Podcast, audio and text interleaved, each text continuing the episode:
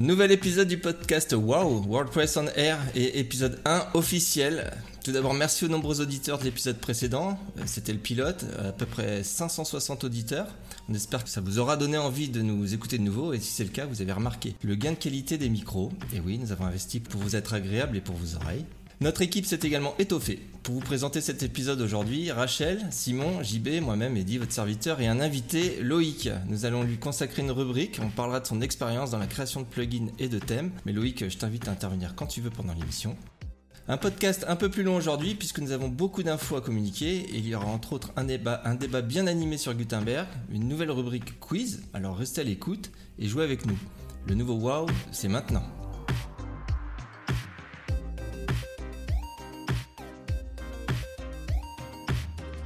WordPress. That's really cool.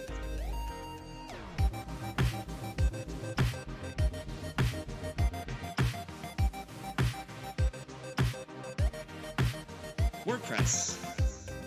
We've got blocks within blocks within blocks. Nigeria? Oh, wow. That's really cool.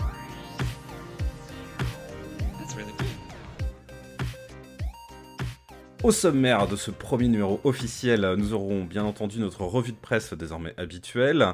Euh, le sujet du mois euh, sera avec notre invité Loïs Blascos qui va nous parler de vivre de son thème et de ses extensions. Ensuite, euh, nous aurons le débat, effectivement, comme tu le disais, bien animé, Gutenberg versus les patch builders. Nous aurons une nouvelle rubrique, le quiz, animé par Rachel. Et bien sûr la, minu- la minute pardon, euh, meet-up. Et pour finir, le sommaire du prochain numéro.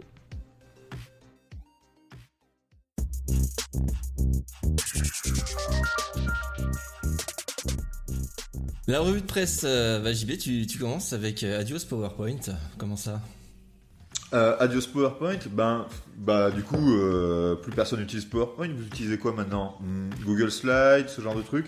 Et ben maintenant, vous pouvez utiliser Gutenberg puisque euh, il y a une nouvelle extension qui a été euh, proposée par euh, Ella van Durpe et je sais pas trop comment ça se prononce puisque elle est hollandaise et qu'on sait que les prononciations sont un peu bizarroïdes parfois euh, par chez eux. Et donc euh, cette personne euh, qui bosse chez Automatic du coup a développé une extension qui s'appelle tout simplement Slide et qui permet du coup de faire des présentations donc type PowerPoint directement dans Gutenberg dans un type de contenu dédié à ça. Et il se trouve que ben la première personne à l'avoir utilisé publiquement, il s'agit du cofondateur de WordPress, Matt Mullenweg, qui s'en est servi pour le WordCamp US euh, 2019 à Saint-Louis. euh, pour faire sa présentation et euh, donc je vous invite à essayer cette, euh, cette extension voilà c'est prometteur et puis c'est assez sympa comme Et on peut, détournement on peut de donc la télécharger, c'est ça que tu disais? Ouais, bien sûr, bah, ça, ça va sans dire sur le, sur le dépôt wordpress.org. donc ça s'appelle Slide. Euh, donc Google a annoncé la disponibilité de son nouveau plugin euh, qui s'appelle euh, SideKit, qui permet en fait l'affichage dans l'espace d'administration de WordPress des données issues des produits de Google comme Analytics, la Search Console, PageSpeed ou encore AdSense. Voilà, il intègre aussi un petit système de permission qui permet évidemment la, la gestion de droits et qui permet de fournir en fait l'affichage de telle information à tel profil. Donc voilà, c'est un plugin officiel de Google.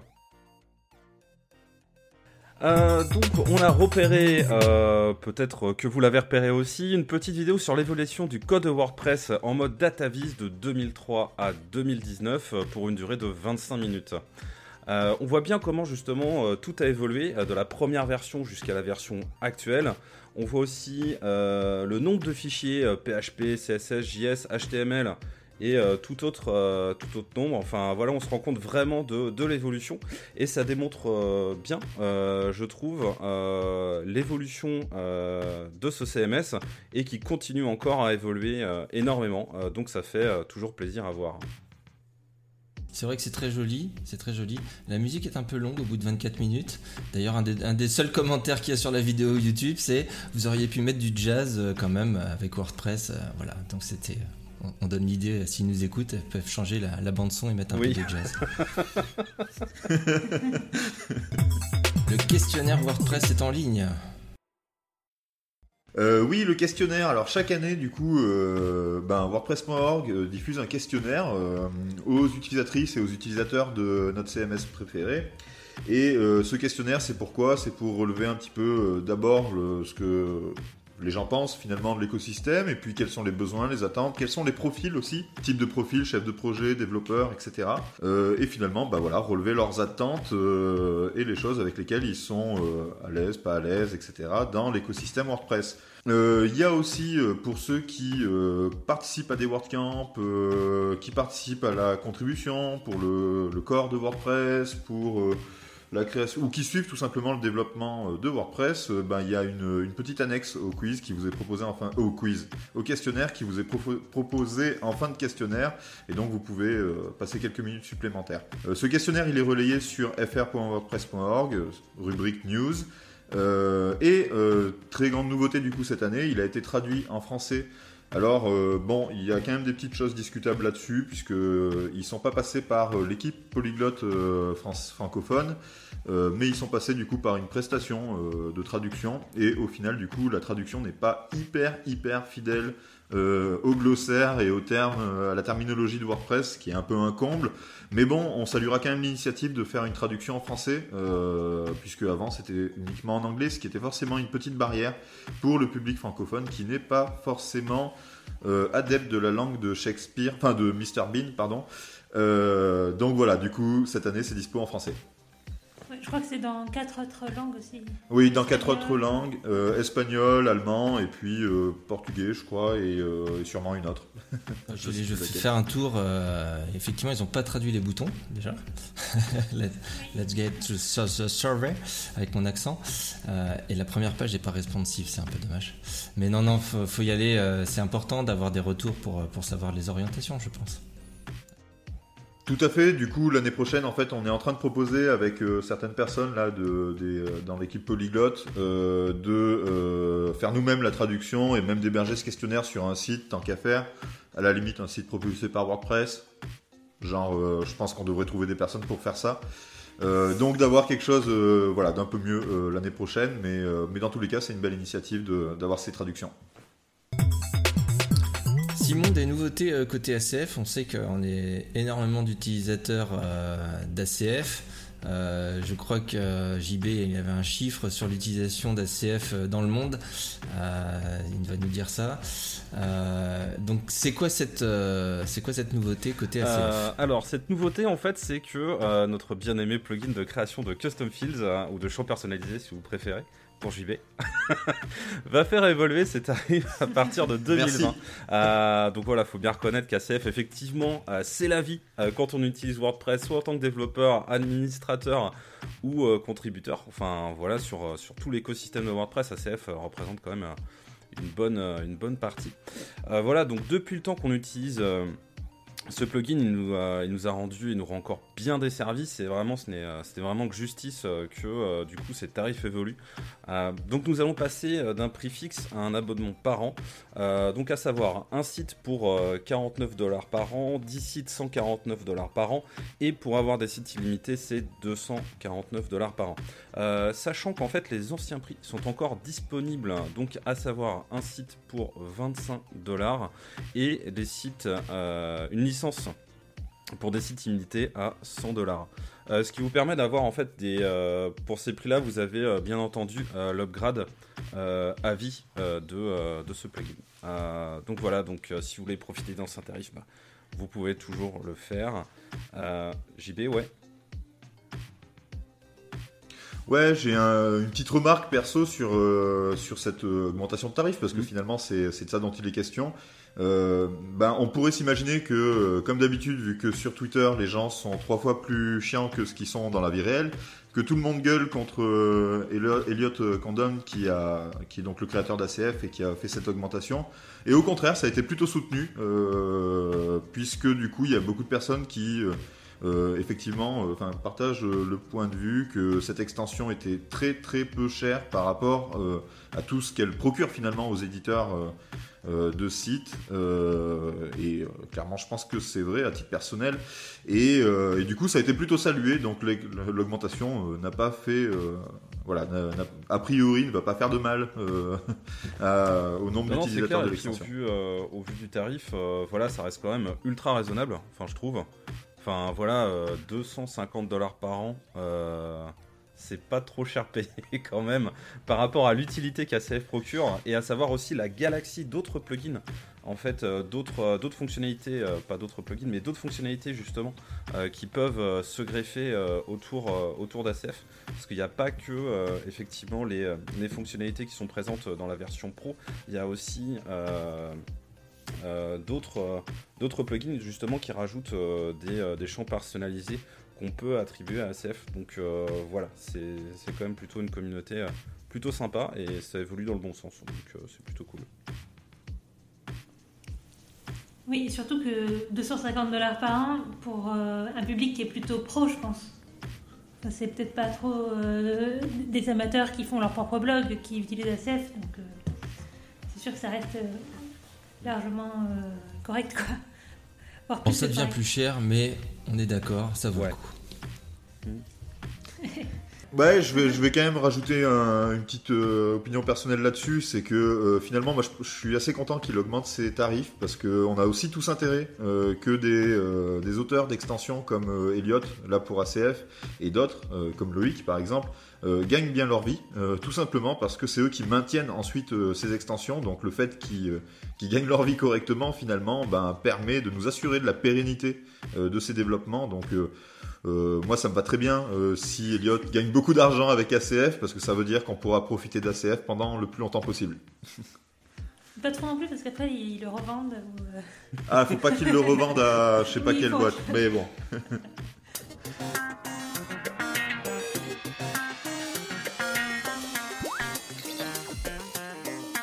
Bonjour Loïc, merci d'avoir accepté notre Bonjour. invitation. Tu as l'honneur et la lourde responsabilité d'être notre premier invité. Tu vas te prêter au jeu des questions que nous n'avons pas du tout préparé. Tu fais partie de la communauté WordPress, on peut te croiser sur le Slack à quelques événements, mais c'est seul que tu travailles depuis des années à la conception de thèmes et d'extensions. Je te laisse te présenter. Ok, bah bonjour à tous. Donc, euh, je m'appelle Loïc Blasco, j'ai 34 ans et euh, je fais du WordPress depuis presque 10 ans. C'était pas mon métier à la base, j'étais ingénieur euh, dans les matériaux et euh, les choses ont fait que, euh, de par passion, j'ai changé de métier et je suis devenu développeur. Et donc, j'ai commencé par créer, par créer un thème. Ça devait remonter à maintenant à environ 7-8 ans que j'ai développé et que j'ai mis sur ThemeForest.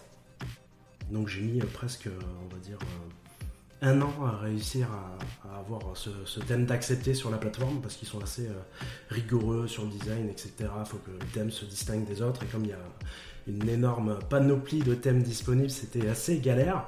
Mais une fois que ça a été ac- accepté, j'étais euh, agréablement surpris, ça, avait pris. Et je travaillais en même temps hein, à côté de ça. Et euh, les choses ont fait que j'ai fini par, par complètement travailler à temps plein sur le développement de ce thème. Et par la suite, j'ai migré sur le développement de, de plugins. Donc ça fait maintenant, euh, on va dire, 6 ans que je vis que de ça. Je fais pas du tout de, de freelance, pas de prestations, je fais juste que développer des plugins. D'accord, alors comment ça se passe euh, Donc tu as mis un an déjà donc, à faire accepter ton thème. Euh, une fois que ton Ouais. thème il était euh, sur euh, ThemeForest et euh, pour, pour, pour y être allé, peu, on est tous allés voir sur ThemeForest les thèmes.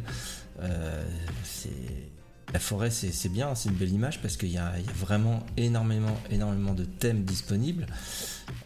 Toi ton thème a réussi à sortir du lot un peu et du coup tu as eu pas mal de téléchargements. Euh, tu peux nous dire rapidement peut-être un peu la politique, euh, enfin à l'époque en tout cas la politique euh, de ThemeForest sur, euh, sur les revenus par exemple de ton thème et comment ça s'est passé? Alors à l'époque, c'était bien différent d'aujourd'hui, puisqu'aujourd'hui je crois que c'est un, enfin, un, un montant fixe qu'ils prennent sur chaque vente, et à l'époque c'était un pourcentage. Donc lorsqu'on s'inscrit sur ThemeForest ou Envato, hein, pour vendre, enfin la société c'est Envato, on décide d'être exclusif ou non à eux. Et donc c'est-à-dire que soit on le vend exclusivement sur leur plateforme, soit on le vend aussi également à côté. Et dans ce cas-là, si on est exclusif à eux, on, euh, on nous retire que 30%. Donc ça c'était à l'époque. Et si on n'est pas exclusif euh, à Theme Forest, ils nous prennent 50%. Donc ça fait quand même euh, une grosse, une grosse partie de prise sur les ventes, sachant qu'à ça s'ajoutent euh, les taux de conversion en dollars, euh, les différents frais euh, de transaction, etc. Mais voilà, par rapport à ça, c'est vrai que Envato, c'est- la partie difficile, c'est c'est ce qu'ils nous prennent et hum, c'est un peu difficile à encaisser, mais en contrepartie, il y a une exposition qui est formidable. C'est-à-dire qu'on n'a pas du tout besoin de faire de publicité et ça vend. Si euh, le thème ou le plugin prend. Comment- donc, à partir du moment où ton, ton thème a commencé à, à fonctionner, je suppose que tu as dû euh, te heurter à, à du SAV, à beaucoup de commentaires, à beaucoup de supports. Euh, Est-ce que tu étais prêt et comment tu comment as géré ça? Oui, alors j'avais anticipé parce que je, pendant que je développais mon thème, je, je regardais un peu à côté euh, des autres auteurs euh, ce qui se passait, je regardais les, les solutions qu'ils proposaient justement par rapport au support. Donc j'avais pris un, un service en SaaS qui propose euh, un, un support, un petit forum, un site dédié, qui s'intégrait en plus avec euh, l'API euh, que délivre Envato pour pouvoir vérifier les licences achetées par les utilisateurs. Donc ça j'avais anticipé et par contre j'avais pas forcément anticipé le temps que ça prendrait parce que ça fait beaucoup de questions, ça doit représenter entre euh, 30 et 40% du temps d'une journée de travail, hein, euh, la, réponse aux questions des clients. Et il y a aussi les questions euh, avant-vente qui peuvent prendre pas mal de temps. Et euh, toutes les questions des gens qui n'ont plus de support et qui essaient d'avoir du support, ça prend également beaucoup de temps. Donc ça c'est des choses euh, voilà, qui, qui sont difficilement euh, appréhendables, mais avec un peu d'expérience, on arrive à, s'organiser et aussi à essayer de réduire ce taux de support pour consacrer plus de temps de développement et améliorer le produit et essayer Ouais. d'améliorer les ventes. Quoi. Ouais, c'est euh, effectivement c'est euh, c'est super particulier comme euh, comme expérience euh, d'entrepreneuriat. Euh, J'ai une petite question du coup par rapport à, à tout simplement l'exposition. Alors Temforest du coup, ou Envato du coup te, te, te met ton thème en avant, fait de la communication. Mais toi de ton côté, il y a bien un moment donné où tu as dû communiquer. Euh, ben, des encarts, des, euh, visuels, euh, tout ça, c'est des choses que tu as préparées en avance ou que tu as développées au fur et à mesure en apprenant un peu comme ça? Alors ouais, c'est des choses que j'avais préparées à l'avance, bah, toujours en, m'inspirant de ce que les autres faisaient. Donc on voit bien qu'ils ont tous une présentation visuelle sur la page du produit. Donc ça j'avais préparé. Bon c'est pas du tout mon métier, donc bah, j'ai fait ce que j'ai pu à l'époque en apprenant des, prenant des logiciels comme Photoshop, Windows Sketch, etc. Et euh, donc je faisais le minimum que je pouvais faire. Mais après, il faut dire que sur Envato, bah, surtout à l'époque, hein, euh, l'exposition était tellement forte que les encarts de marketing avaient de l'importance, mais pas tant que ça, quoi. Et à côté de ça, sinon, je faisais pas du tout de pub- publicité. J'avais juste un compte Twitter euh, où je, balançais des tweets sur les mises à jour ou les nouvelles fonctionnalités. J'ai encore une question, mais je vais en avoir plein, Loïc, parce que c'est pas- c'est c'est passionnant ton histoire. Euh, et euh, je pense que ça intéressera beaucoup les auditeurs aussi et auditrices. Euh, la question suivante que j'avais, c'était par rapport tout simplement à tes acheteurs, c'est-à-dire où est-ce qu'ils se situent dans le monde? Est-ce qu'il y a beaucoup de Français par exemple? Est-ce que c'est traduit en français ton thème? Est-ce que c'est au contraire finalement pas du tout là que, se trouvent tes clients Alors ouais, non, les- au niveau de la répartition géographique, c'est euh, au niveau des Français, ça doit être entre 5 et 7% Ok. et euh, je dirais 70% des États-Unis. Ok. Euh, L'Angleterre, ça doit être 8% environ, et après, c'est pas mal de pays où la langue est hi- hispanique, quoi. Pas beaucoup en Chine. C'est le monde, De plus en plus, mais voilà.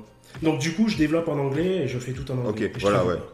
Je, j'ai jamais traduit.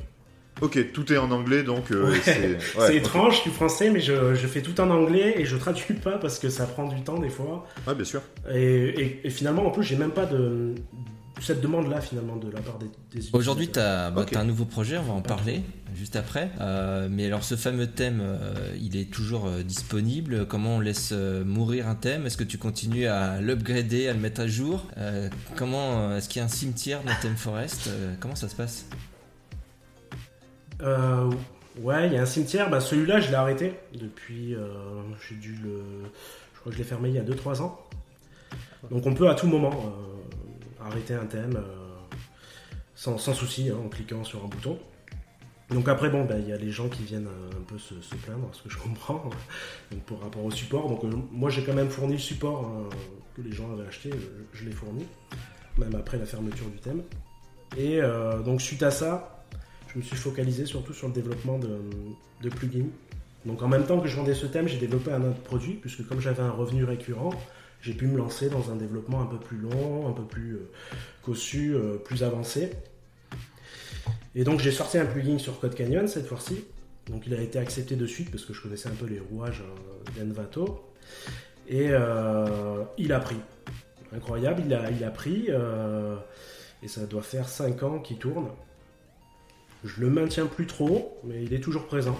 Il me fait entre 40 et 50 ventes. Ah, tu, par peux dire, semaine. tu peux dire son nom, hein, parce que je Et pense que puis, certains d'entre nous l'ont utilisé. Voilà. C'est The Grid. Alors, ça s'appelle The Grid. Voilà. Mais mat- voilà, qui permet de faire des grilles. des grilles à partir de ces euh, types de différents types de publications, euh, à partir euh, d'Instagram, YouTube, euh, Vimeo, euh, Flickr, ce genre de choses. Et pour, pour, pour l'enregistrement, du coup, le, pour info aussi, le thème, c'était quoi, du coup? Le thème, il s'appelait Mobius. Mobius? Ah, ok, d'accord. Euh, Je savais pas que c'était... Ah, ok, d'accord. Voilà. Ok. On. Enfin, je l'ai déjà croisé euh, par le passé. Ok. Ouais, bah, il avait fait, je sais pas combien de ventes il avait fait, 2500 ventes, je crois. Donc, C'est pas énorme, mais. euh, Bah, oui, oui. Enfin, c'est que ça reste quand même... Et là, The Grid, il a 10 000 ventes, je crois, à peu près. Ok. Et il a une euh, version sur Repo aussi euh, gratuite Non, j'ai pas de, du tout de version sur dépôt. Et t'as jamais eu ressenti le besoin de propulser un peu le truc en faisant une version free ou... Euh, je pense qu'il y aurait un, il y, a, il y a un besoin de faire ça, mais euh, j'ai jamais pris la peine de le faire, honnêtement.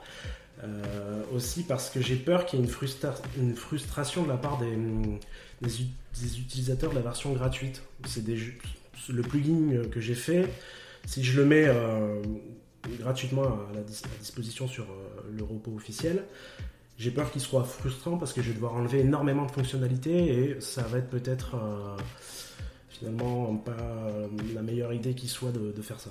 Après, c'est difficile à jauger. Souvent, si on veut sortir un plugin gratuit à côté, il faut le prévoir dès dès le développement du, Ouais, carrément. Faire, un, faire un freemium et rajouter des add-ons ou alors débloquer des fonctions, mais il faut vraiment le prévoir dès le début. Ouais, il faut le prévoir dès le départ. Je comprends. Sinon, c'est trop tard. Ouais. Après, c'est c'est très dur à défaire ou ça va frustrer. Donc tu as appris, euh, t'as appris quoi Le PHP, le JavaScript, euh, t'as- Photoshop, euh, le marketing? Ouais, du coup, j'ai dû apprendre, comme je travaille tout seul, j'ai dû un peu apprendre tout tout seul. Donc, ouais, PHP, euh, bon, CSS, HTML, JavaScript, euh, c'est tout. Après, quelques logiciels de, de montage, hein, Photoshop, Adobe XD, euh, les, les outils de versionning, euh, les IDE, etc. Un peu tout. Quoi. Et puis aussi à, à améliorer mon anglais euh, à l'écrit, parce que je fais ça tous les jours, donc euh, c'est assez important. Parce que pour répondre aux, aux questions euh, des, des utilisateurs, tout est en anglais. Donc aujourd'hui tu sors un nouveau produit. Enfin tu as sorti il y a quelques... Ouais, voilà. Je l'ai sorti cet été, en période creuse, qui s'appelle VP Grid Builder. Donc cette fois-ci, comme j'en ai un peu marre d'Envato et que ça n'a pas forcément bonne presse, j'ai fait ce plugin pour le vendre moi-même sur mon site. Donc en dehors d'Envato et essayer de, quitter cette plateforme dont je suis plus, très fan. Et donc voilà, maintenant il est disponible euh, bah, sur vpgridbuilder.com et en fait c'est une sorte de grosse évolution euh, de mon plugin qui euh, fonctionne toujours bien sur, sur Code Canyon. C'est en fait un énorme retour d'expérience de tous les avis de mes clients que j'ai mis dans ce plugin. Je, l'ai poussé jusqu'au bout de ce que je sais faire et je me suis dit je vais voir peut-être que ça va je vais pouvoir le- aller plus loin avec celui-là. J'ai essayé de tout miser sur ce nouveau produit. Parce qu'il y a un moment donné, Quand on est seul, on développe des choses, ça marche bien, on en vit bien, mais euh, on a envie à un moment donné de voir si on peut pas faire décoller un produit. Et c'est mon but dans, dans- dans ce nouveau plugin. C'est- pour quel public En tout cas, j'essaie. C'est pour tous les publics. Donc, euh, il y a une interface euh, administrateur assez euh, poussée pour pouvoir tout configurer de A à Z, même avec un builder. Donc, on peut construire des grilles et l'apparence des cartes, donc des articles dans la grille, grâce à un builder. Et on peut aussi créer ce qu'on appelle des facettes, qui sont des zones de filtre pour filtrer le contenu. Et la grille peut afficher des articles, donc des types de publications, des utilisateurs de WordPress ou des termes de taxonomie. On peut tout afficher. Et on peut filtrer par euh, des termes de taxonomie, des custom, enfin des champs personnalisés. Et des champs de- aussi d'articles. WooCommerce est compatible nativement avec WooCommerce et voilà. Et après il y a une partie pour les développeurs qui veulent pas toucher à l'interface. euh, l'interface, euh, ils ont une API dédiée pour pouvoir créer eux-mêmes leur propre grille avec leur propre euh, mise en page, etc. Et donc du coup, euh, si j'ai bien compris, ça marche avec tous les custom post types, donc avec tous les types de publications qui sont déclarés euh, de façon normale dans WordPress, euh, c'est ça? Tout à fait, tout à fait. Ça marche avec tous les contenus de WordPress, qu'ils soient custom ou non. Et on peut filtrer avec tous les types de contenus de WordPress. En fait, il y a toutes les possibilités représentées en principe. Et euh, pendant un moment, alors euh, c'était euh, euh, en développement hein, de cette extension, j'avais vu des discussions sur ben, un concurrent qui affiche beaucoup de grilles et dont c'est un peu le, le principe, c'était FloFlo. Ouais, qui du coup était basé sur les réseaux sociaux et j'ai cru comprendre que, que tu t'y étais intéressé. Oui, en fait, le plugin que j'ai déjà affiche des réseaux sociaux. Euh, le gros désavantage, c'est qu'il peut afficher qu'un seul flux à la fois. On peut pas mixer Instagram, Facebook, euh, Twitter. Et euh, c'est quelque chose qui, attire énormément comme fonctionnalité.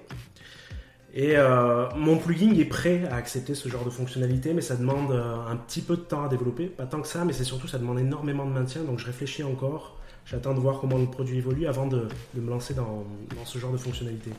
Parce qu'une fois développé, à maintenir, c'est terrible. Les API changent, euh, fournis donc par Instagram, etc. Tout ce qui permet de récupérer le contenu, ça change très fréquemment. C'est même souvent déprécié, ça ne fonctionne plus, ou il y a même des choses qui n'existent plus. Par exemple, Instagram, à l'heure actuelle, si on veut afficher un utilisateur qui n'est pas le nôtre, il faut euh, ce qu'on appelle scraper le contenu sur Instagram. Donc c'est plus du tout officiel et euh, du jour au lendemain ça peut tomber. Donc ça c'est un peu le souci de. Ouais, tout à fait. Bah, J'imagine aussi, euh, pareil avec LinkedIn, qui, euh, qui a des politiques qui, euh, avant, c'était, il y avait plein de choses possibles, et puis aujourd'hui, c'est, c'est la misère. Faut un token, faut. Enfin, Ouais. ouais, ouais. Ouais, c'est compliqué. Mais c'est très attrayant. Ça pourrait faire un bon concurrent à FlowFlow. quoi. Ok, alors, Dis-nous un peu comment comment t'as as bossé euh, avec ou euh, oui avec la communauté. euh, alors effectivement, on, te- on peut te croiser euh, sur le Slack euh, WordPress FR. Euh, bon, T'as vu euh, pas mal discuter autour de Gutenberg, donc je suppose que Gutenberg est intégré euh, dans ton plugin. Parle-nous de, ça. De l'intégration avec Gutenberg, ouais, bah, déjà, je pense que c'était une, une nécessité. Quoi, hein. Gutenberg, c'est l'avenir de WordPress. Donc, forcément, j'ai fait une intégration avec. Euh, après, en soi, euh, j'ai de la chance parce que moi, le langage que je préfère, c'est le JavaScript. Donc, ça a été plutôt, euh, plutôt une tâche euh, relativement simple, même s'il y avait des choses un peu complexes à faire. Et c'est vrai que euh, les gens apprécient. J'ai des retours positifs sur, sur l'intégration avec Gutenberg. Euh, voilà, c'est c'est une bien meilleure alternative au, au shortcode en tout cas, je trouve. Après, maintenant, il manque l'intégration aux, aux différents page builders qui pourraient attirer d'autres Ouais. clients. T'es pas encore parti sur une intégration sur Elementor, par exemple, qui, euh, qui décolle très fort, enfin qui tourne C'est prévu. C'est prévu, prévu. en fait. ouais. Je, donc j'ai j'ai fait en sorte que mon plugin puisse accepter des add-ons que j'ai sortis cette semaine. J'en ai sorti trois. Et donc c'est prévu euh, que je sorte des add-ons pour Elementor ou Behavior Builder pour à la fois faire de la communication et attirer euh, ben, ces, ces clients potentiels. Quoi. Bien sûr. Ok. C'est sûr que faire de telles intégrations, c'est un énorme avantage pour le marketing. Quoi. Si on arrive à se faire retweeter par Elementor parce qu'on a intégré quelque chose avec leur plugin, c'est tout bénéfique. Bien sûr. Et, et, alors du coup, pour revenir un petit peu à comment ça se passe quand on est tout seul, bah justement, quand on est tout seul, comment on fait pour tester, pour... Ah. on peut pas, on peut pas. bah, c'est un petit peu euh, tester, c'est difficile. Euh, alors on va dire faire des tests vraiment euh, dans les règles de l'art, des unités de test, c'est possible, mais c'est pas forcément pertinent parce que quand on est seul, on peut pas vérifier son propre code, donc on sait pas si ce que l'on fait c'est bon. Mais la, meilleure façon de tester, c'est de faire des bêtas avant la sortie pour euh, détecter tous les bugs et puis aussi euh, essayer de voir un peu euh, ce que pensent les gens bah, du, produit, du plugin. Donc moi à chaque fois j'ai fait des bêtas, alors pas forcément sur un énorme panel parce qu'il faut-il encore trouver les gens qui puissent tester, mais en tout cas c'est de la façon dont je procède. Une bêta sur au moins un mois ou deux, voire plus le plus tôt possible, si possible. Moi, je t'ai rencontré euh, lors d'un meet-up, euh, puisque tu étais dans la région euh, d'Aix-Marseille. Qu'est-ce que tu peux nous dire de la communauté? Qu'est-ce que ça t'a apporté? Parce que je suppose que tu as eu, ressenti ce besoin à un moment donné, coder tout seul dans ton coin sur WordPress, de, rencontrer d'autres personnes, d'échanger? Oui, bah c'est vrai que la communauté, ça apporte énormément quand on travaille seul chez soi. C'est vrai que pendant longtemps, au début, je J'étais pas du tout dans la communauté, j'étais seul dans mon coin, je développais, machin, j'étais dans mon, un peu dans mon délire, on va dire. J'aimais ça. Et au bout d'un moment, ça s'essouffle quand même. Et la communauté WordPress est là pour, pour un peu respirer, communiquer avec les autres, partager sa passion. Et franchement, c'est, euh, je trouve ça génial, quoi, cette communauté-là. Heureusement qu'elle est là, ça permet de, de faire des pauses et puis de, de voir d'autres personnes du même métier. Puis ça permet aussi, quand, on développe des produits qu'on les vend, de, faire de la communication à travers cette communauté, de se faire connaître, euh, de montrer que, que, l'on est passionné et que l'on souhaite contribuer. Alors je contribue pas forcément énormément, j'essaie quand j'ai le temps, mais en tout cas c'est euh, la communauté, c'est à la fois s'exposer, à la fois communiquer avec les autres, partager, c'est que des bonnes choses. en parlant de communauté, tu seras présent au WordCamp Marseille pour ceux qui ont la chance d'y aller à la fin du mois. Euh, tu, présentes quelque chose Tu auras un stand euh? Alors, j'ai juste pris un ticket micro sponsor, donc il y aura juste mon logo et une communication dessus. Pour l'instant, pas de stand. Peut-être euh, l'année prochaine. Tu as, fait un t-shirt quand même, non? Pour qu'on te reconnaisse ah. Euh, pas encore, je suis en cours de préparation. si vous Loïc, vous cherchez le, le, le, t-shirt. Rappelle-nous le nom de ton, ton, plugin, peut-être de ta boîte. C'est alors la, boîte, le nom est pas très parlant, mais c'est Theme One parce je faisais des thèmes au début. Et le nom du plugin, c'est VP Grid Builder. on mettra le, on mettra le lien dans dans, l'article du podcast euh, sans problème. Bah écoutez, euh, moi ce que je vous propose, c'est continuer. Loïc, tu restes avec nous pour, pour démarrer notre, notre débat autour de Gutenberg.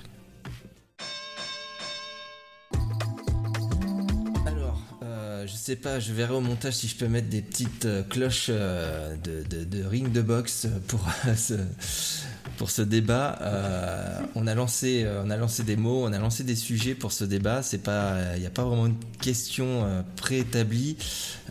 C'était discuter autour de Gutenberg. Évidemment, ça fait déjà quand même un bon moment qu'on débat et qu'on discute autour de Gutenberg. Maintenant, je pense qu'il est il est là, il est présent, il est quasiment sur tous vos WordPress. Euh, on se pose la question des, builders. Est-ce que je dois garder mon thème avec mon builder?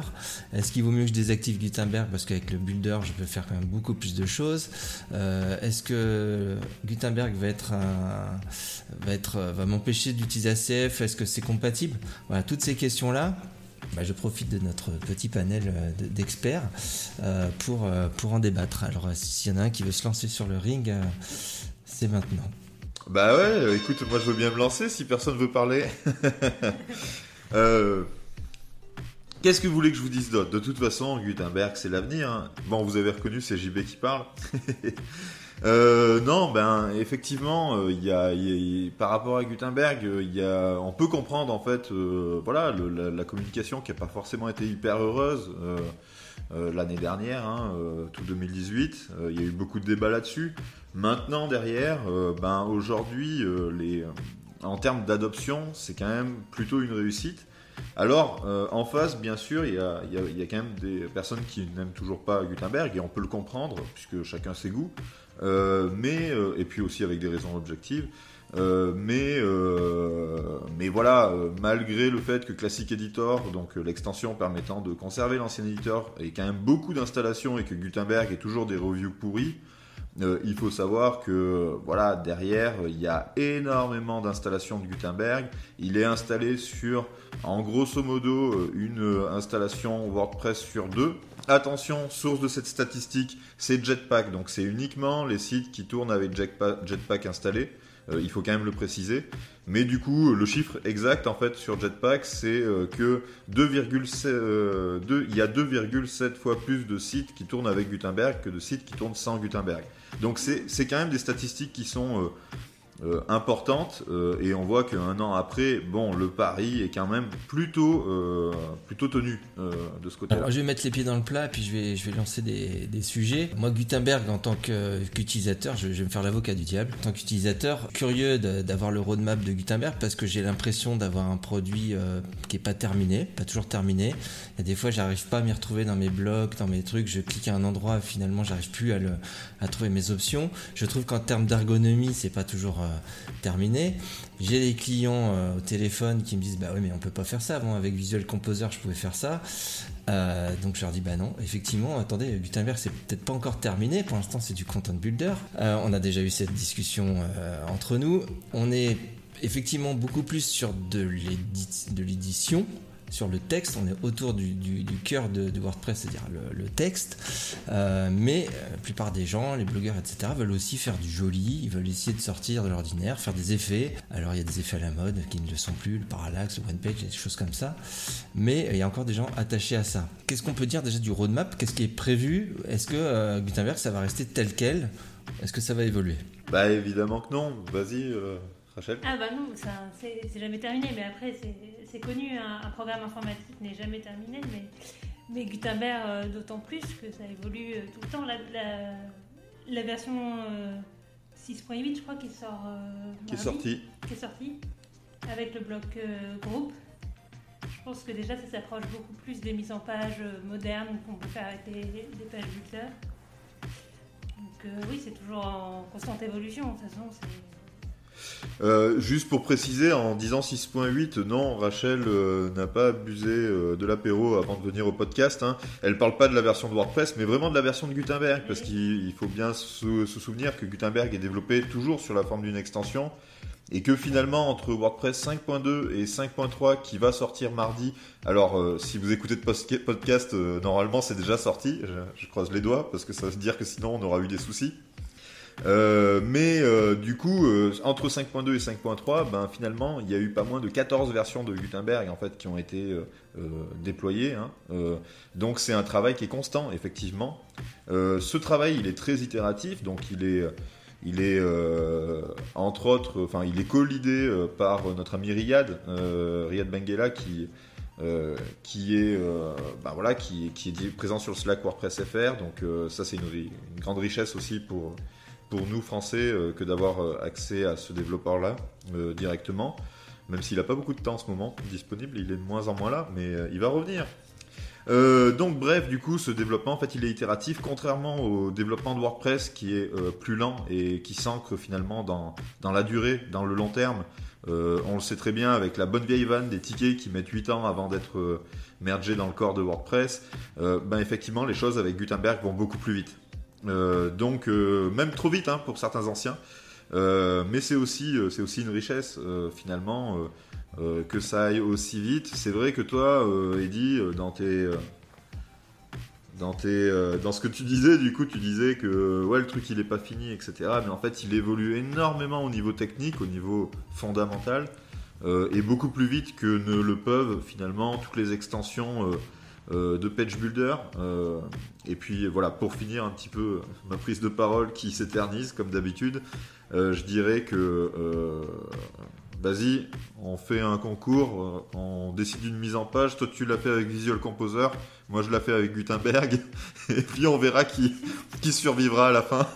J'allais y venir, qui survivra? C'est-à-dire que, à mon avis, je gagne au niveau être le plus proche du- de la maquette. Euh, par contre, euh, justement, quels sont les, les argumentaires? Je, je- je pense que la plupart des, des- gens qui nous écoutent, des auditeurs, sont des agences ou des freelances. Peut-être assez peu de blogueurs au final qui vont, qui vont utiliser euh, juste un blog pour eux. Mais euh, quels sont les argumentaires, même s'ils ont été peut-être redits et réécrits, les argumentaires pour, pour dire à un client utilisez, investissez dans Gutenberg plutôt que dans un builder? Euh, je sais qu'on peut parler d'accessibilité, c'est quand même un point qui est super important, qui peut être très, euh, qui peut toucher énormément les, les, clients. Je sais qu'il y a un gros travail sur l'accessibilité sur, euh, sur Gutenberg. Et puis, c'est assez facile aussi de dire aux clients, bah, Gutenberg, il est dans, il est dans la machine et euh, WordPress va pas le lâcher comme ça. Donc, on ne sait pas comment les, les, builders vont, eux, vont, vont finir et vont être maintenus. Euh, mais est-ce qu'il y a, il y a d'autres, il y a des argumentaires comme ça, il y a d'autres argumentaires comme ça que, que l'on peut donner à nos, aux clients? La, la maintenabilité, c'est un des plus gros arguments, mais il y a aussi la, euh, le fait de pouvoir migrer les contenus. Ça, c'est, ça peut être compliqué avec d'autres, euh, d'autres euh, page builders. D'ailleurs, tu as fait un petit lapsus euh, tout à l'heure, euh, Edith, tu as dit vis- Visual Composter, j'ai trouvé ça c'est juste.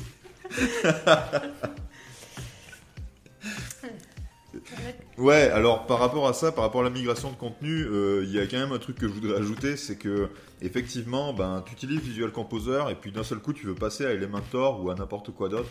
Euh, bah très bien, pourquoi pas, ou à Divi Builder aussi, on oublie de le mentionner, mais il est très utilisé grâce au thème Divi. Euh, et il a une communauté aussi hyper riche, notamment francophone, donc ça c'est plutôt bien. Maintenant, bah, si tu veux partir finalement et migrer vers un autre outil, etc., bah, tu désactives ton extension, tranquillou.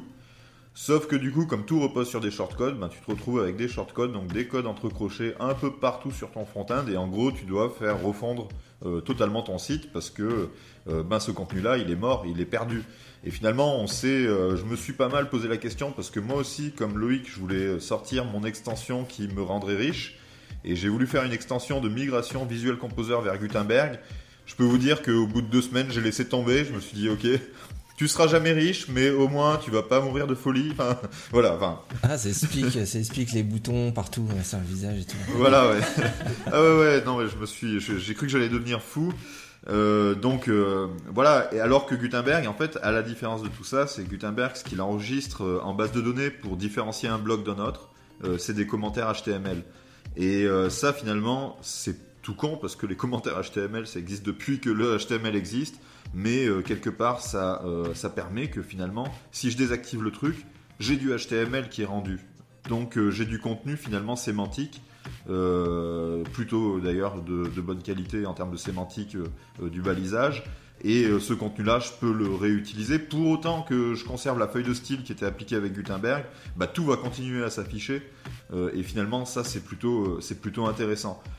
Euh, je pense qu'effectivement, bah voilà, on peut pas trop, euh, en termes de maintenabilité, de pérennité, on peut pas trop faire mieux. Euh, je me trompe peut-être parce que je connais pas tous les page builders. Je m'étais intéressé à Beaver pendant un moment. Et je pense aussi qu'on oublie peut-être, mais je vais laisser un peu les autres en parler s'ils souhaitent, des trucs comme ACF qui peuvent être utilisés aussi pour faire des pseudo page builders de très bonne facture, je pense. Euh, voilà. Oui, euh, on va laisser peut-être euh, Simon intervenir ou Rachel qui, développe les thèmes. On est, je me remets toujours à la place d'un free, d'un freelance ou, d'une agence. Quand on, veut proposer un site à un, client, on aime bien formater un peu le- les les modèles, les pages, euh, pour pas qu'ils détruisent euh, tout ce qu'on a construit. Donc c'est un peu le, piège avec les builders ou, éventuellement avec, euh, avec Gutenberg. Donc vous allez peut-être nous dire comment on peut limiter la casse et est-ce qu'on peut toujours faire la même chose Est-ce qu'on peut se passer d'un builder est-ce qu'on peut se passer d'ACF Euh, en soi, on peut, on peut. Mais effectivement, la, différence euh, qui a été évoquée, c'est qu'effectivement, euh, on le voit en fait, euh, si, on n'a pas prévu des styles externes, par exemple pour Gutenberg ou autre, on peut, peut pas forcément autant éditer Gutenberg en euh, qu'un qu'un page builder on peut vraiment tout modifier, le padding, le margin. Euh, en disant bah, je veux telle disposition responsive, euh, etc. On peut pas forcément le faire avec Gutenberg. Et après, avec ACF, effectivement, comme tu le disais, on peut fabriquer euh, des, des page builders, notamment avec le flexible content, qui est dans la version pro d'ACF. ACF aussi, euh, ils ont fait très bien les choses. On peut l'intégrer très facilement sans avoir de connaissances de code euh, en JS euh, ou etc. directement dans Gutenberg. Donc on peut retrouver ces blocs très facilement qu'on a fait sur ACF sur Gutenberg. voilà, sans trop de, sans trop de travail.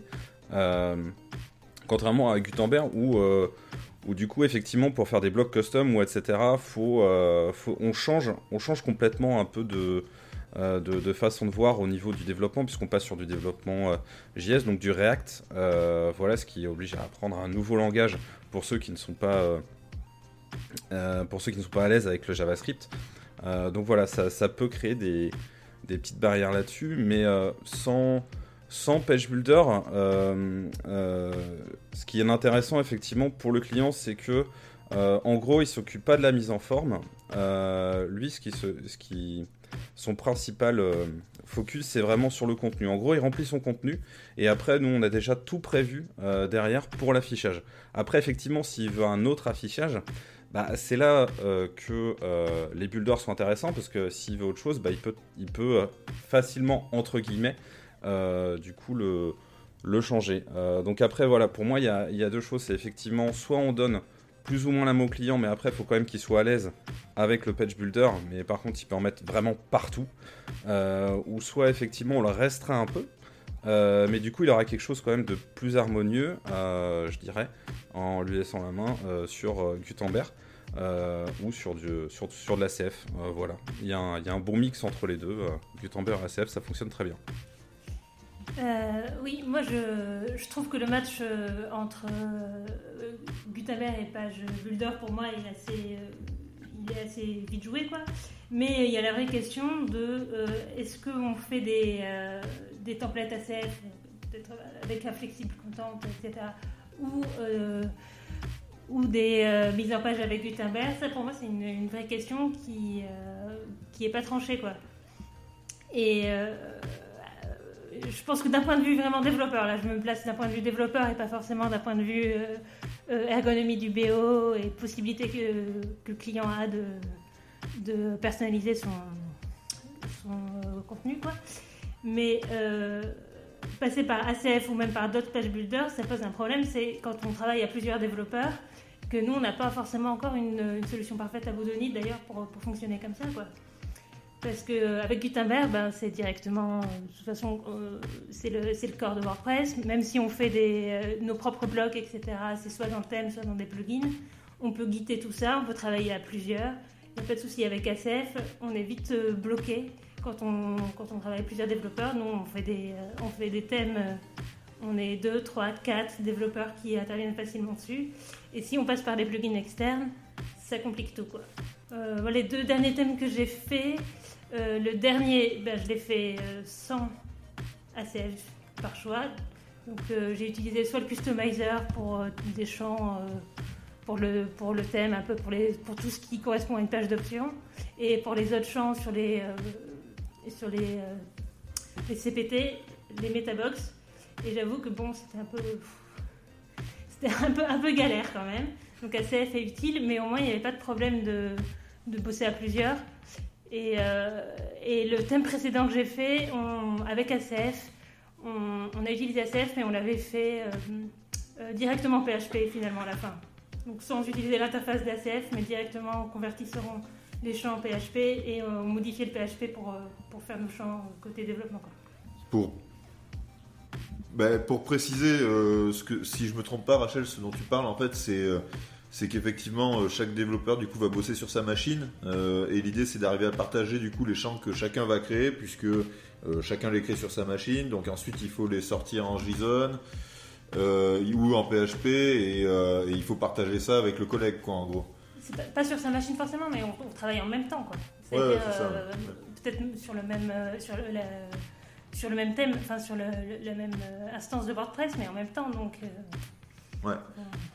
Effectivement. Euh, après, euh, c'est clair qu'il y, a un autre aspect que Simon a vachement euh, bien abordé, c'est le fait qu'ACF propose la une API pour créer des blocs assez facilement.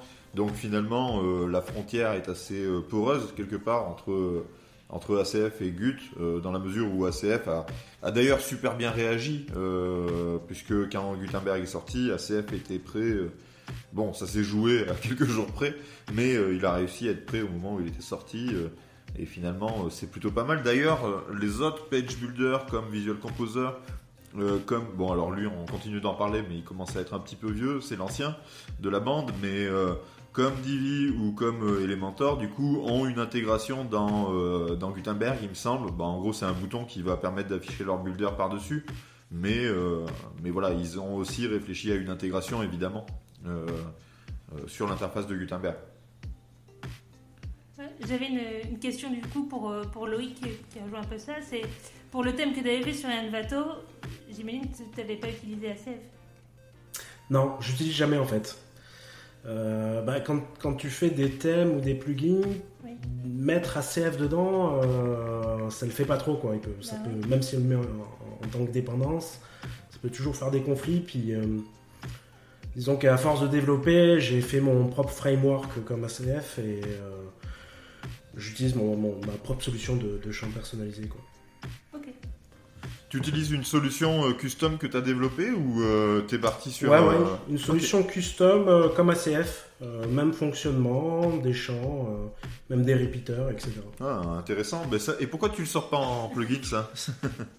Je pourrais, ouais, je pourrais, effectivement. Surtout que, enfin, moi, ça me sert juste pour l'interface, donc euh, il n'y a pas d'intérêt. euh, je pourrais le mettre librement. euh, ouais. Ah, Il y a Carbon Field qui existe, Carbon Field en, en- en open, je crois. Il peut faire la même chose. Et qui peut être euh, embarqué avec Composer, il me semble. Moi, j'ai une anecdote pour, euh, pour jouer les haters euh, de, de Gutenberg. Euh, il y a quelques jours, j'ai utilisé euh, Gutenberg. Euh, j'ai fait des paragraphes, j'ai fait des listes, j'ai utilisé les bons blocs. Euh, et puis on m'a dit, bah, est-ce que tu peux mettre plus, plus gros le, texte? Comme, euh, comme le logo, hein, plus gros le texte. Donc je suis allé dans mon petit blog Gutenberg. Et puis là, on m'a proposé de changer la taille. Peu, Il y avait petit, moyen, grand, plus grand. Enfin voilà, je choisissais pas exactement la taille que je voulais, mais je pouvais me mettre en grand. Donc j'étais content, je me suis mis en grand, j'ai- montré à mon voisin, il me dit ouais c'est ça, c'est la bonne taille. Et ensuite, suite à mon paragraphe, j'avais des listes à puces. Mais les listes à puces, ils ne me proposaient pas d'augmenter la taille. Ce qui fait que je me suis retrouvé avec une page avec des paragraphes avec une certaine taille de typo et des listes à puces avec une autre taille de typo. Euh, Est-ce que c'est un bug? Est-ce que c'est fait exprès? Pourquoi on propose de changer la taille dans certains blocs et texte et pas dans d'autres blocs texte Et non, je vous ai eu, ça y est, c'est mort. ah non, là on est complètement niqué là, hein, franchement. ah bon, bah. On- est-ce qu'il faut, qu'il sur faut que j'aille me poser un ticket euh, en disant bah écoutez il y a un bug c'est pas possible pourquoi on peut pas changer le- la, la- la- la taille des, des- des listes à puces alors qu'on peut le faire sur les paragraphes? question, euh, je je suis pas sûre d'avoir la réponse de la logique là-dedans, à part que. Ah non, non, non, non, non, mais non. Il, euh, désolé, c'est pas du tout une bonne question, elle est pourrie ta question. non, non, ce qu'il faut dire par rapport à ça, c'est que euh, c'est qu'en fait, euh, pour moi, en ce qui me concerne, JB Audras, pour ce que ça vaut, euh, je suis totalement euh, pas d'accord avec le fait que pour les paragraphes, on puisse changer la taille. Qu'on puisse changer la taille en fait du texte à l'intérieur d'un bloc cover, donc un bloc bannière, euh, parce que du coup on est dans quelque chose qui s'apparente à un CTA, etc. Ok, pourquoi pas, pas de problème. Par contre, changer la taille des paragraphes, pour moi, c'est complètement le thème qui décide de ça, et donc c'est dans la feuille de style que ça se joue. Euh, L'ancien éditeur, donc le classique éditeur, le faisait pas. Je vois pas pourquoi Gutenberg le ferait. Il n'y a aucun intérêt pour ça, en fait, finalement, à part transformer son site en, sapin de Noël avec des typos de telle taille, des typos de telle couleur, un peu de partout, un peu n'importe comment, et puis, euh, comme ça, euh, voilà, on, refait l'affiche de la kermesse de l'école, quoi, finalement. Euh, je pense que effectivement, ben, votre site internet vaut mieux que ça. et donc, désolé, j'ai un point de vue un peu tranché, mais je pense que c'est bien aussi, euh, voilà, d'être un peu tranché de temps en temps. Et euh, pour moi, en fait, Gutenberg propose ça, mais c'est pas forcément une bonne chose. Euh, effectivement, j'ai l'impression, et j'espère que Ryan me, dira que je dis de la merde plus tard, mais j'ai l'impression que les développeurs pouvaient faire ça et que du coup ils l'ont fait.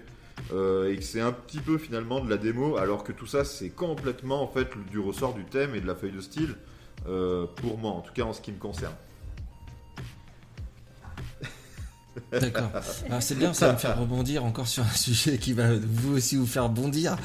Euh, moi, alors j'ai entendu, euh, je fais le, je fais le rapporteur des, des, euh, j'avais cru entendre que Gutenberg était passé en priorité dans les projets euh, de WordPress euh, parce qu'il sentait poindre, il sentait venir la, concurrence de sites comme Wix où les blogueurs allaient assez facilement parce que c'était Builder tout en un, très facile à, à, customiser et, à créer un site tout en un. Donc je me suis dit ok, donc on fait un, on fait un Gutenberg pour essayer d'aller euh, sur ce public-là, finalement sur le public de blogueurs. Et je parle pas des, développeurs, des créateurs de, de, thèmes et de sites. Donc je me suis dit ok, donc si c'est cette politique d'atteindre plutôt les blogueurs, eh ben, je trouve que c'est pour l'instant pas très réussi justement parce que tu es en train de me dire que bah il faut pas on peut pas changer la typo, euh, faut se faut se fier au thème etc. On peut pas faire ce qu'on veut, c'est euh, c'est assez euh, attention, c'est comme ça qu'il faut écrire il faut les mettre les blocs qui seront comme ça et on, et, pas autrement. Donc ça, ça je trouve que c'est ça va pas du tout dans le sens. Alors je dis pas que je suis d'accord contre ou pour. J'essaie de lancer le débat, mais je trouve que on, ne se rapproche pas de, de Wix. Là, Non, on n'est pas dans la concurrence du tout. On se rapproche pas du tout. On se rapproche pas du tout de Wix et euh, d'ailleurs euh, Gutenberg c'est seulement l'éditorial que ça touche. C'est- pas un. On pourrait imaginer euh, sur WordPress un, un thème builder où tu fais ton propre thème, etc. Où tu choisis les couleurs. Ben, il y a un peu, un peu ce qu'il y a dans le customizer en, en allant plus loin, quoi, par exemple. Je pense pas que c'était la volonté parce que là c'est vraiment très éditorial et très. Et euh, finalement, t'as pas beaucoup plus d'options que, que, Word. Enfin, ça se rapproche plus d'un traitement de texte que d'un logiciel de design quand même. Pour moi. Ouais, tout à fait. Je suis assez d'accord là-dessus. Euh, typiquement, c'est un peu ce qui fait la différence entre euh, Gut et euh, Elementor ou autre. Euh, pourquoi il se marre l'autre là On coupera pas au montage comme d'hab. Euh, bref, euh, je continue. Du coup, c'est un peu la différence entre Elementor et Gut parce que Elementor pour moi c'est Photoshop dans ton dans WordPress finalement. T'as envie de faire la fiche de la kermesse, tu fais la fiche de la kermesse. Et si le thème il a décidé que le texte il était bleu et qu'il était en taille euh, euh, 2 EM, et ben toi tu décides que c'est complètement différent parce que tu t'en fiches.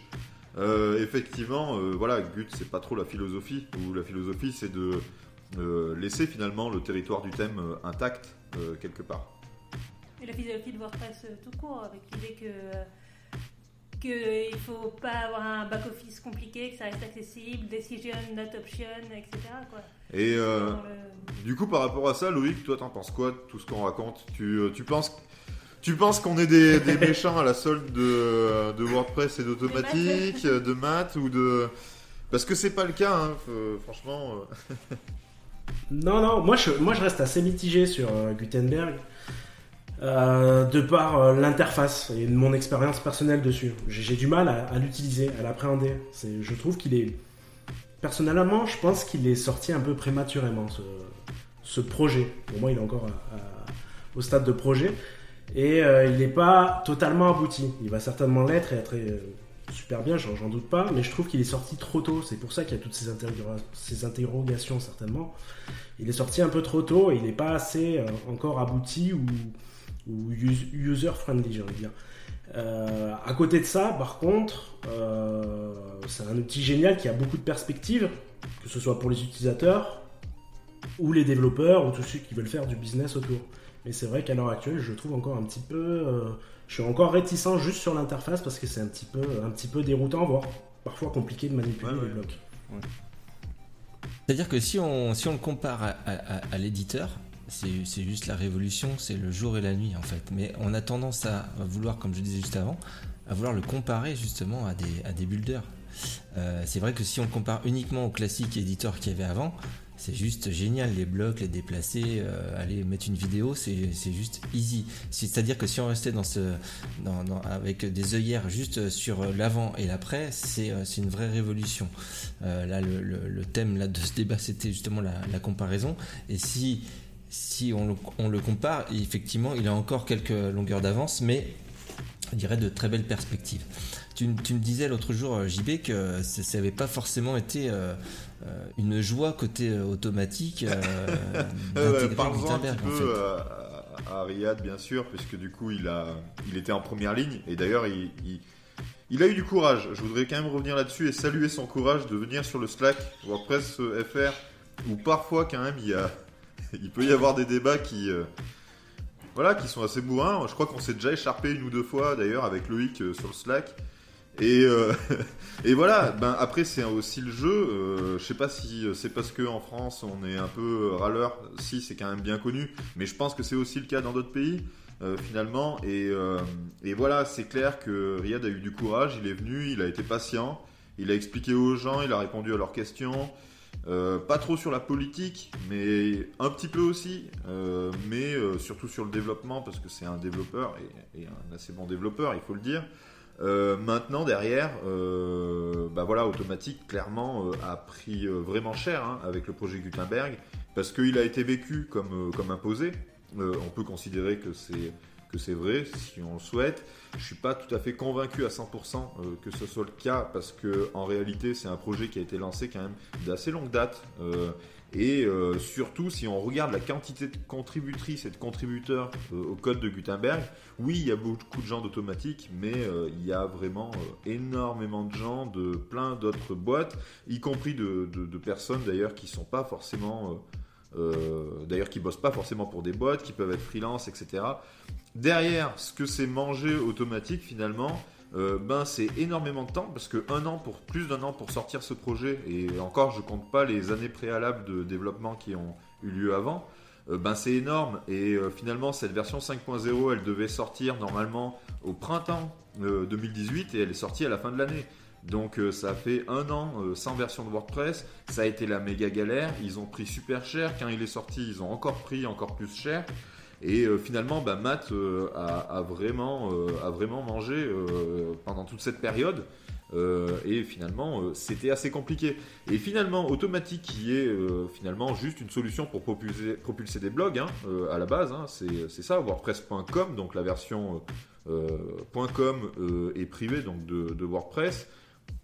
Euh, c'est une solution de blogging et cette solution de blogging elle repose en fait sur un outil qui s'appelle Calypso euh, qui est du coup le, gestionnaire en fait un back office euh, spécifique d'automatique pour WordPress.com et là-dedans ils auraient très bien pu développer leur page builder ou en tout cas leur éditeur basé sur React comme Gutenberg qui euh, eux leur auraient convenu, leur auraient donné finalement euh, euh, ben, une différenciation aussi par rapport à WordPress.org, donc la version auto-hébergée de WordPress, et au moins ils auraient pas été emmerdés parce que tout le monde du coup les aurait laissé développer leur truc dans, dans leur coin et personne serait revenu dessus en critiquant, en disant ah gna gna gna c'est pas possible, etc.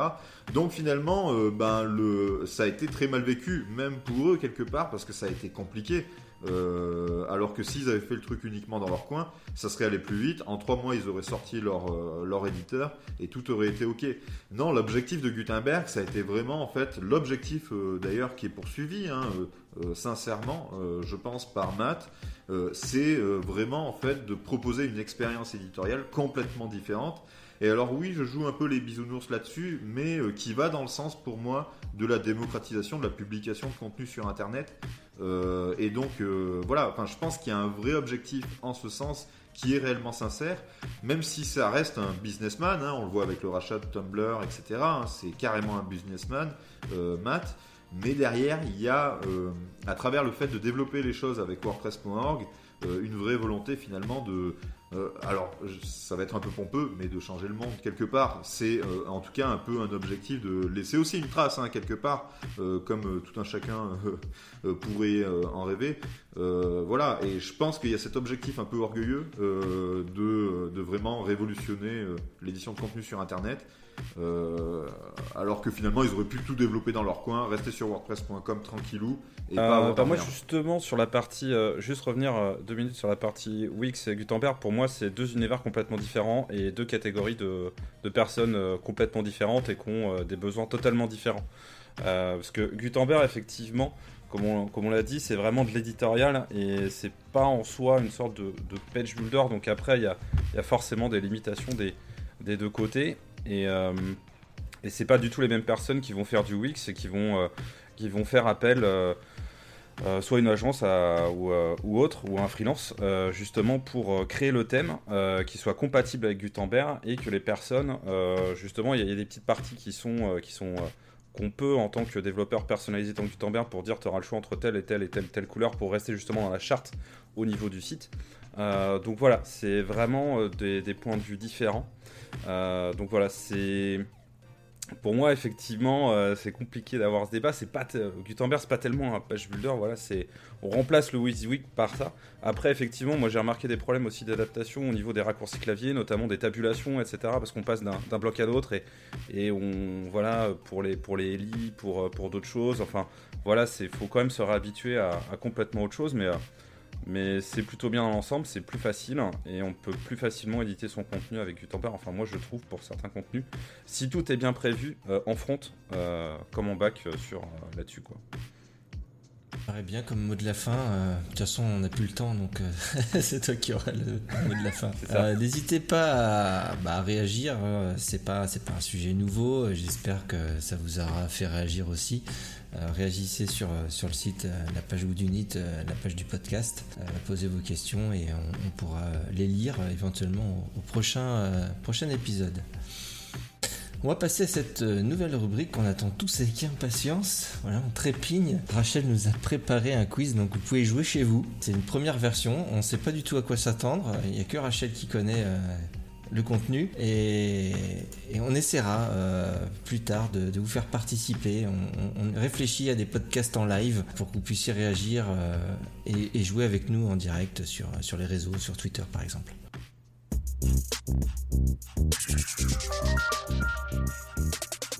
Et Rachel, on t'écoute. Alors, enfin, c'est le moment du quiz que j'attends depuis tout à l'heure.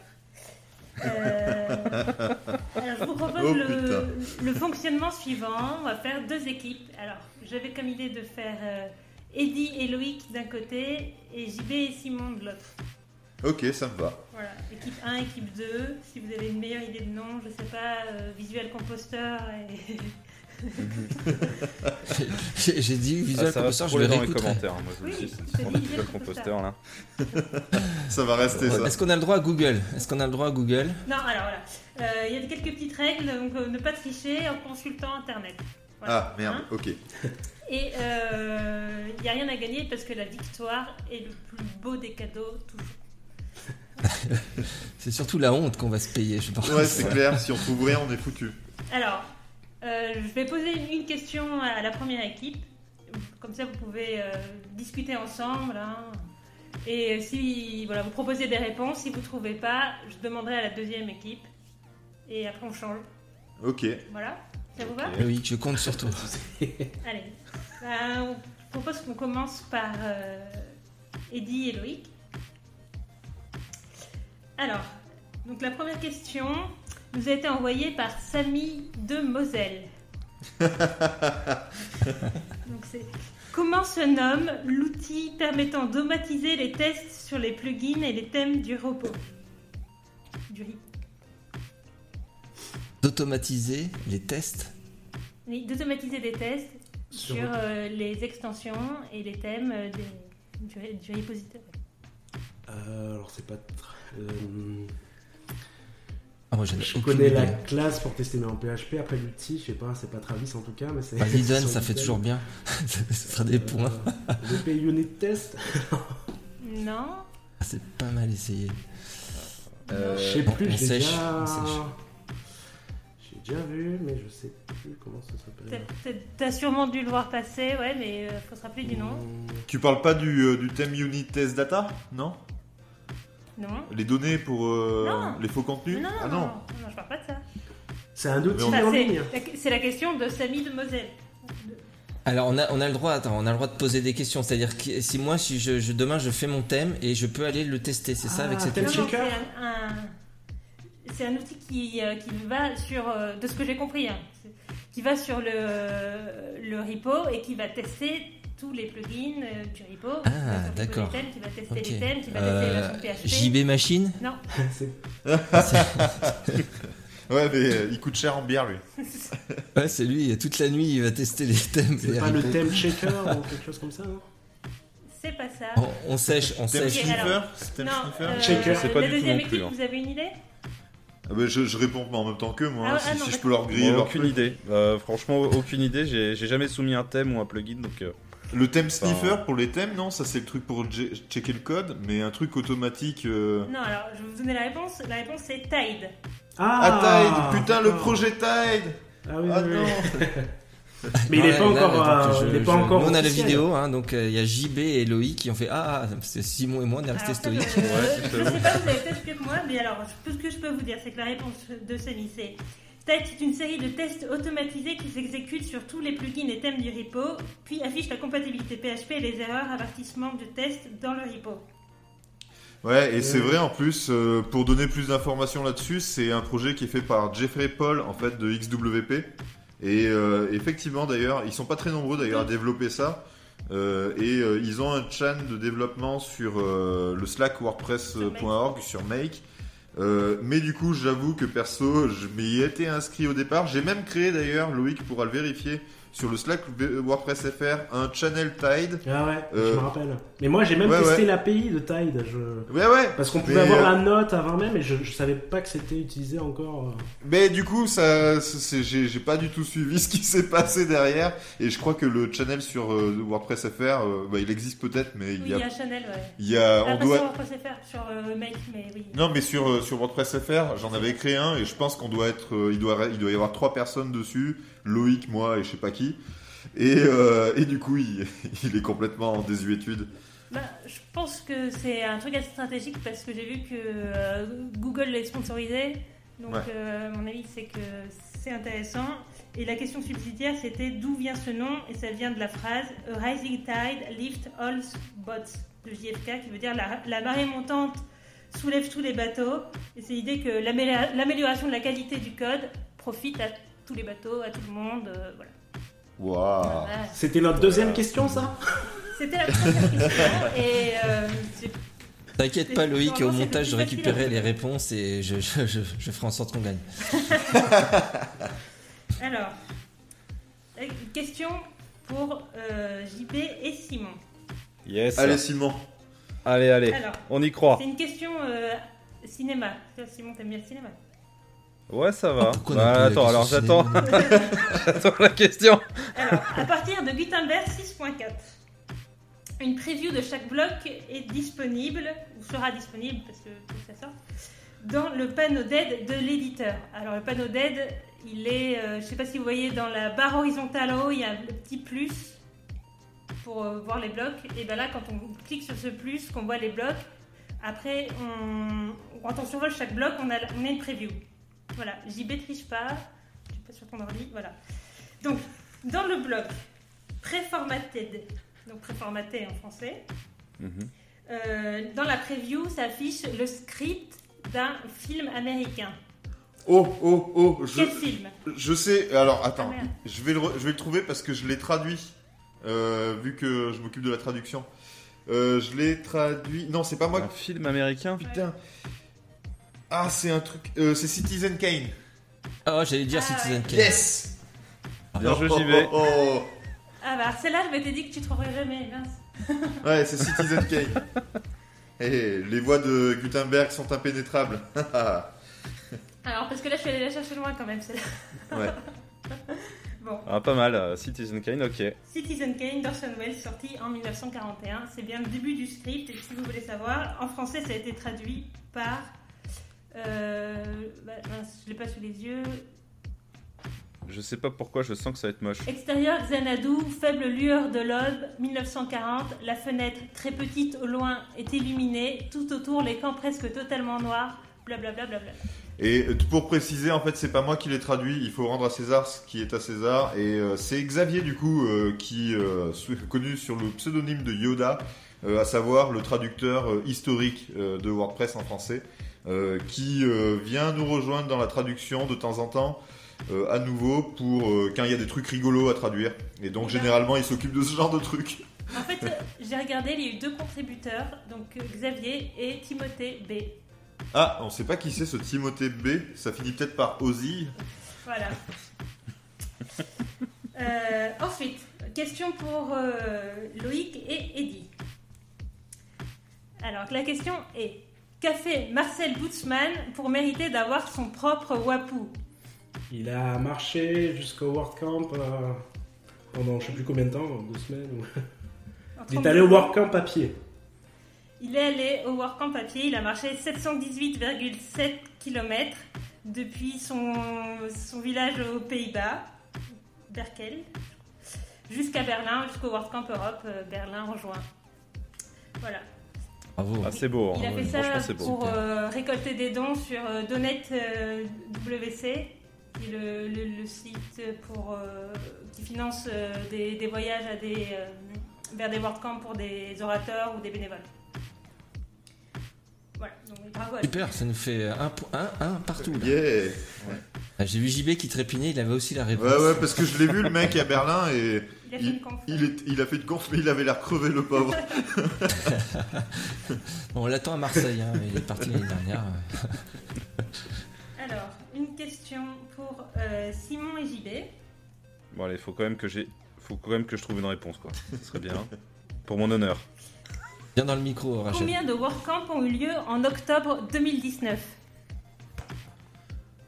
En tout? Oui À votre avis? Je dis à 3 près.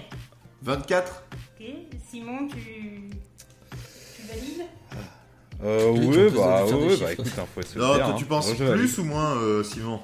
Moi, je, moi, je tablerais sur, euh, sur plus. Mais. Euh... Attends, il doit y en avoir, je pense, euh, 300 ou 400 max euh, dans l'année. Ouais, tro- 400 peut-être Ouais, On donc c'est- 35, remarque, nous. c'est peut-être moins alors. Du coup, 400 dans l'année, euh, si tu divises par 10, enfin par 12, euh, ça fait euh, beaucoup, ça fait 40. Hein, donc euh, Ouais. je partirais peut-être sur une petite quarantaine en fait. Ouais, bah voilà, ouais, plus, ouais. Mm. On dit, on, dit, on dit un truc dans ce genre?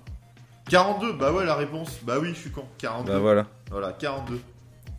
Demandez la réponse. Ah non, mais ouais, c'est j'allais pas dire la bonne 43. réponse. Ah, c'est pas la bonne réponse. Bah, pardon. Bon, Simon. bah tant pis. J'aurais dû te laisser répondre. Loïc et Di, vous voulez chance Au départ, on avait dit 35. tu veux faire des signes Non, mais alors euh, tu. Bon, dommage pour toi parce que c'était 23. Ah merde Oh, Ah non, dégoûté. oh là là. Je suis Ah désolé. ouais. Je suis désolé, Simon. Voilà, 23. Bon, non, mais c'est c'est pas grave. De toute façon, moi, je pensais, je pensais que c'était plus parce que je me disais, au niveau, au niveau mondial, quand même, euh, voilà, c'est. Il y en a eu sur Bon, en même temps, c'est déjà pas mal, hein, continents, mais. Je vais pas euh, tous les citer, mais euh, il y en a eu partout. Ouais, bah il y en a eu. Ouais, pour un mois d'octobre, c'est bien. Euh, voilà. Vous voulez encore une question chacun? J'en ai encore plein. euh, parce que, dernière attends, question. on, est- on est à combien? On est à 1-1 là? Oui, 1-1. Ah bah on départage. Ouais. Ah ouais, bah allez, faut, faut départager dernière là. question. faut- Allez, premier qui donne la réponse. Allez, premier, Allez, ouais. premier qui donne la réponse. Quel âge a Wapu? Attention, je compte 10 ans. euh, sa naissance comme le World Camp où il a été officiel, son design était officiellement révélé. Alors c'était un World Ah, c'est euh, japonais, au déjà Japon, ouais. Oui, donc. Euh, bah, c'est- 8 ans. sept. Comme l'Ardèche. Ouais. C'est pas ça? Euh, Merde. Ouais, moi, genre, ouais, un truc comme 8 ans, 6, 8 7 ans. ans, ouais. Ouais, c'est Ah, c'est 8 putain. ans, il dit. Ah. 8 ans, c'est Eh oui bientôt 9 ans, c'était le vite. 19 février 2011. Bien joué, Guy. Bien joué. Ouais, bah GG, ouais. Ouais. Une connaissance du Wapou euh, illimitée.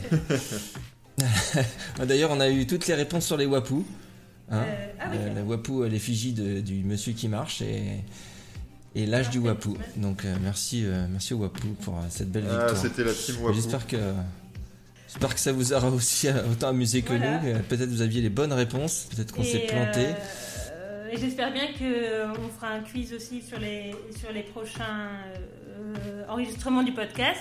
Et si vous avez des questions à, à me suggérer, parce que comme, comme Samy, vous pouvez m'envoyer vos questions. Donc, euh, vous pouvez m'écrire un mail à rachel.vodonite.fr ou me les donner sur le Slack VPFR où mon pseudonyme c'est Rach, R-A-C-H. Merci Rachel de nous avoir préparé euh, toutes ces questions et euh, on a hâte de, faire les prochains, des prochains quiz. On passe à notre à la fin de l'émission quasiment, hein, la rubrique communauté. On en a déjà pas mal parlé. On va vous donner bah, justement les dates des, des prochains WordCamp.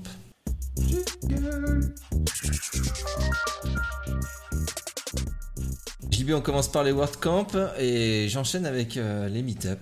On t'écoute. Ouais, bah, les WordCamp, du coup, les prochains WordCamp, euh, bah, il y en a plusieurs prévus. Le prochain à venir, c'est Marseille, à la fin du mois. Euh, à la fin du mois, et donc le, 29 29. le 29. Ah oui, j'ai rien préparé, j'ai oublié de le dire. Bon, euh, ouais, donc le 29, le WordCamp Marseille. Euh, on va avoir ensuite euh, ben, euh, le WordCamp Genève euh, qui aura lieu le 23 mars, février, Mars. je sais plus. Bah écoute, Mars. annonçons ce qu'il y a ce mois-ci et puis euh, les auditeurs iront, iront voir, on donnera les bonnes adresses et on marquera ça en commentaire. Le WordCamp Genève a été annoncé aujourd'hui, hein, donc euh, à ma décharge. Quoique non, c'est pas à ma décharge parce que j'ai forcément vu la date.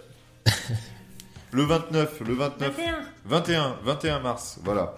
Euh, ensuite, du coup, on aura un WordCamp Paris en 2020, euh, forcément, qui sera organisé d'ailleurs par euh, Marjo, qui va prendre le relais de notre euh, cher euh, Mathieu, IMAT national. Et on connaît pas encore la date, mais il y aura un WordCamp Paris. Ensuite, du coup, ça sera aussi la première édition donc pour les Globetrotters du WordCamp Asia à Bangkok, donc en Thaïlande. Euh, donc voilà, si vous, avez envie de parcourir le monde euh, à travers les WordCamp, vous pouvez aller au WordCamp Asia qui promet euh, d'être assez énorme et les places s'arrachent. hein. donc si vous souhaitez y aller et profiter un peu de, la Thaïlande, de Bangkok, ben, prenez vos places dès, que possible parce que ça part très vite. Et il y aura le WordCamp Europe bien sûr en juin à Porto. Et bah, ça, on attend tous ça avec impatience d'aller au soleil du Portugal. Merci.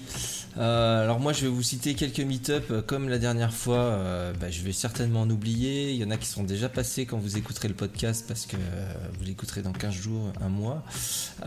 Mais tant pis, j'ai quand même envie de mettre un petit coup de projecteur dessus. savoir que bah, là, au moment où on enregistre, il y a un, meet-up à Toulouse sur les bonnes pratiques de WordPress. Il y a à Melun aussi sur euh, Parlons Performance et Web et WordPress. Ce soir, le 13 et le 18 novembre à Paris, il y a Entreprendre avec WordPress en freelance, échange et idées. Donc eux, ils en ont, ils en ont fait 4 numéros à, à suivre. Donc euh, bah, vous avez encore le 13 et le 18 pour euh, rattraper euh, les wagons. On a également à Lille le VP in Lille le 13 novembre, donc c'est très bientôt aussi, ou c'est déjà passé pour vous. Le 14 novembre à Neuchâtel, alors ça, euh, je tiens à parler de Neuchâtel, mais c'est pas en France, c'est quand même à, côté pour ceux qui, qui sont à côté de la frontière. C'est que eux, ils ont des meet-up euh, qui sont prévus jusqu'en avril 2020, euh, quasiment tous les 15 jours. Donc je dis bravo à eux parce que on peut se organiser son agenda assez tôt. Donc ils font euh, sur l'écriture euh, sur le web euh, pour le prochain, c'est-à-dire le 14 novembre. À Bordeaux, le 21 novembre, les clés pour une charte graphique efficace. Le 18 novembre, c'est WordPress euh, Bordeaux, voilà aussi. Euh, RGPD mettre son site aux normes avec Acceptio. Et euh, c'est pas dans l'ordre, c'est pas grave, mais le jeudi 14 novembre aussi, Meetup Cogito Stratégie, création de site WordPress. Et je n'ai pas noté où c'était. Donc pour retrouver toutes les infos correctes et vous y retrouver, au final, faites comme moi. Allez sur meetup.com, recherchez autour de votre localisation, tapez le mot WordPress. C'est une des façons de retrouver tous les meetups euh, proches de chez vous. Et si c'est pas encore le cas, si vous l'avez pas encore fait, mais allez-y, allez euh, jeter un œil, allez participer ou juste écouter. Euh, vous allez rencontrer du monde et c'est toujours de, toujours de qualité.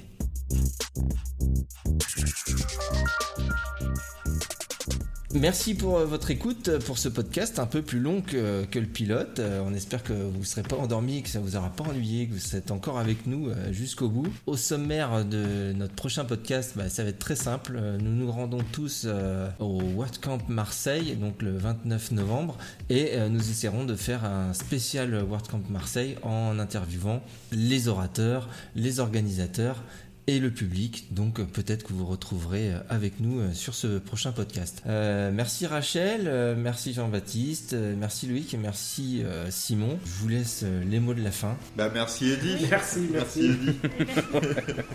ouais Loïc, c'est super cool d'être venu. J'espère qu'on aura plein d'autres invités euh, pour les prochains. C'est, Merci à vous de m'avoir invité, hein, surtout. C'était très agréable de passer ce moment avec vous. Voilà, la prochaine fois on essaiera de faire ça dans la même pièce avec euh, cacahuètes euh, et boissons. Euh, bon, on peut dire boissons alcoolisées, hein, mais à consommer avec modération, voilà. On a le de dire. ça c'est un magnifique mot de la balle.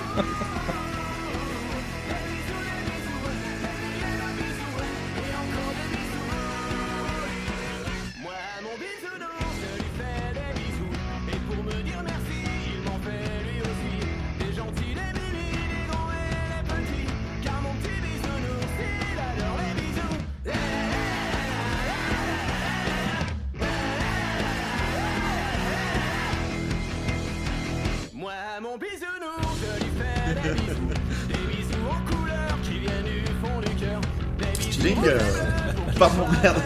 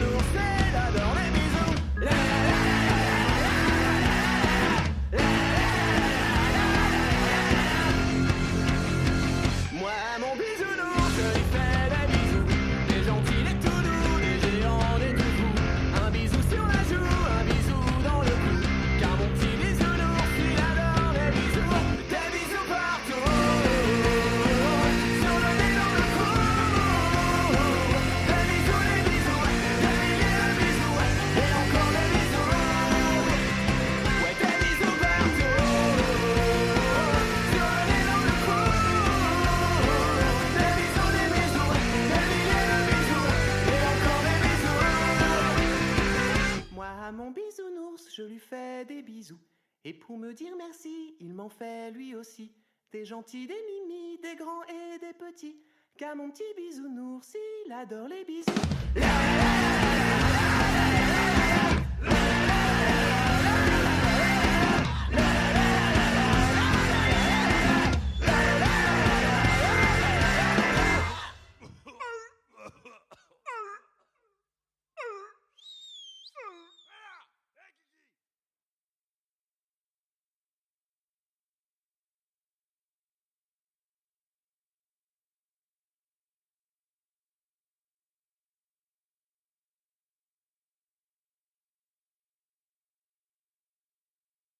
Bye.